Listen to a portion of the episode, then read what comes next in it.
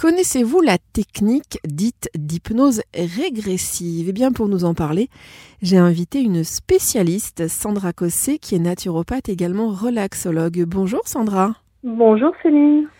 Alors, euh, il existe beaucoup de formes d'hypnose et qui dit hypnose pour beaucoup de gens, eh bien signifie être inconscient et donc ne rien maîtriser. Alors cela suscite euh, des interrogations et génère parfois aussi, on peut le comprendre, certaines angoisses. Alors pour rassurer nos auditeurs et auditrices, est-ce qu'on peut préciser, euh, Sandra, c'est important, qu'on ne ferait jamais en état d'hypnose ce qu'on ne ferait pas en état de veille?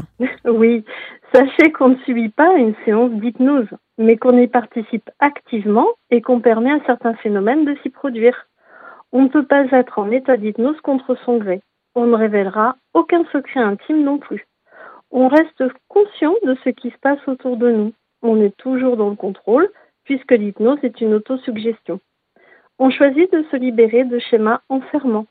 Je rappelle qu'on est en état de conscience modifié, ce qui veut dire qu'on est dans un état de profonde relaxation du corps et de l'esprit, mais qu'on ne dort pas et qu'on peut entendre tout ce qui se dit et on se souvient très bien de ce qui est dit. On est présent et conscient de ce qui se passe en nous, comme si une partie de nous agissait et l'autre observait.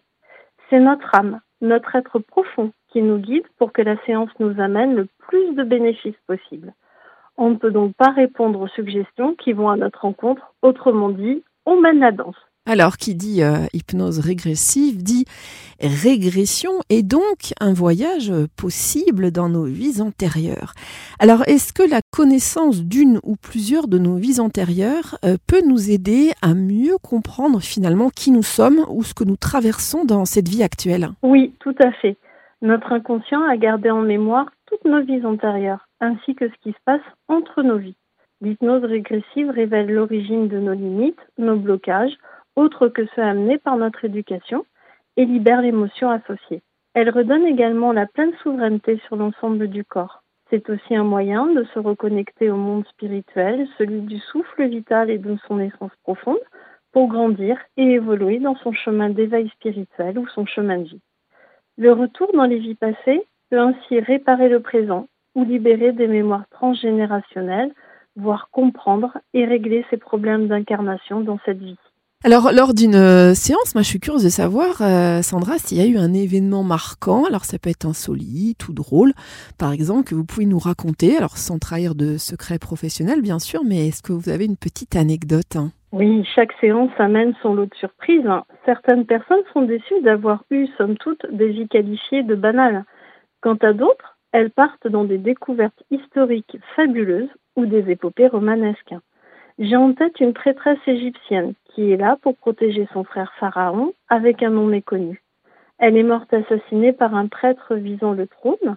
Elle a pu décrire les rites de passage d'âme, la décoration de la chambre mortuaire, les onguents utilisés, la recherche de couleurs, les pierres utilisées.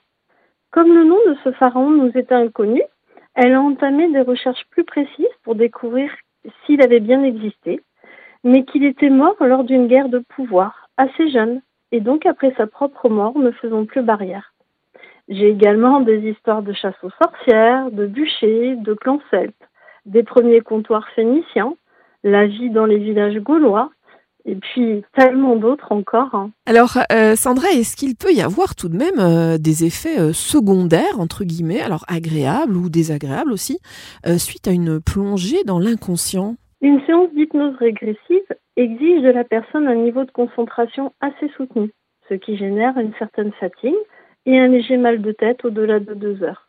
Il est à noter que cet inconfort se dissipe rapidement, mais il vaut mieux l'éviter. Une forte envie d'uriner se fait également ressentir après la séance. Pas d'affolement. Face à ces effets secondaires, votre corps élimine ces toxines.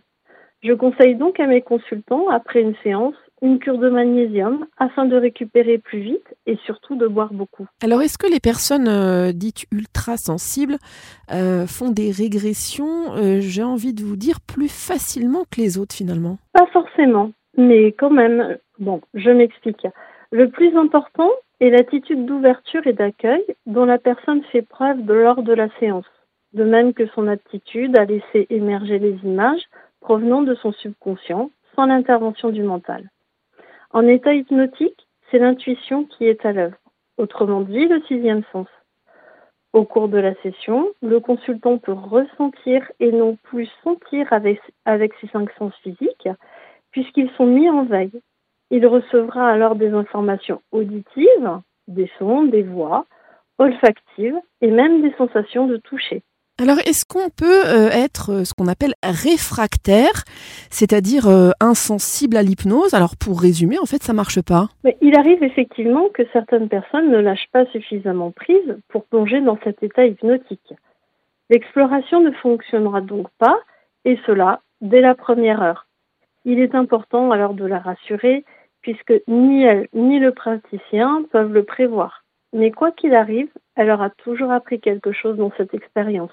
Euh, Sandra, j'aimerais qu'on mette en garde, si vous le voulez bien, nos auditeurs euh, et auditrices sur le choix d'un professionnel auprès de qui se renseigner euh, pour trouver quelqu'un de compétent et de sérieux, puisqu'il faut se méfier des dérives sectaires, des charlatans et des marchands d'espoir qui courent les rues dans ces domaines d'hypnose. Donc j'aimerais vraiment que vous nous expliquiez un petit peu comment on peut faire attention au choix de quelqu'un de sérieux.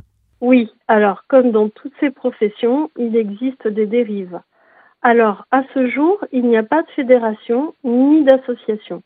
Donc, afin de se rassurer, il ne faut surtout pas hésiter à se renseigner sur le praticien. Quel type de pratique il a, de quelle école il est issu, combien d'heures de formation, etc. Cependant, tous les hypnothérapeutes ne pratiquent pas l'hypnose régressive pour autant. Donc, rien de mieux que d'appeler et de faire confiance à son intuition. Sandra, pour qu'on se rende vraiment compte, euh, en moyenne, hein, évidemment, combien de temps euh, peut durer une séance d'hypnose régressive? Alors, une séance d'hypnose régressive peut durer de 1h30 à 2h en moyenne, parce qu'au-delà, le consultant n'aura plus la capacité de concentration attendue. Attention, je rappelle que cette pratique ne peut et ne doit en aucun cas se substituer à un traitement ni une visite chez un médecin traitant et si quelqu'un vous affirme qu'il va vous guérir, vous soigner d'une maladie grave ou incurable, attention, c'est un charlatan. Cette technique doit être pratiquée par un professionnel spécifiquement formé et ne saurait en aucun cas remplacer un traitement en cours ni une visite chez un médecin traitant. Euh, ceci dit, sachez qu'une personne ne peut en aucun cas être amenée ou forcée à faire quelque chose sous hypnose qu'elle ne ferait jamais en état de veille. Sandra Cossé, merci infiniment.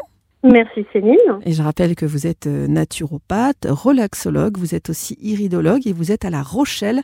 Et pour plus d'informations, eh bien rendez-vous sur votre site Sandra Cos, donc c a u 2 s naturopathe.fr.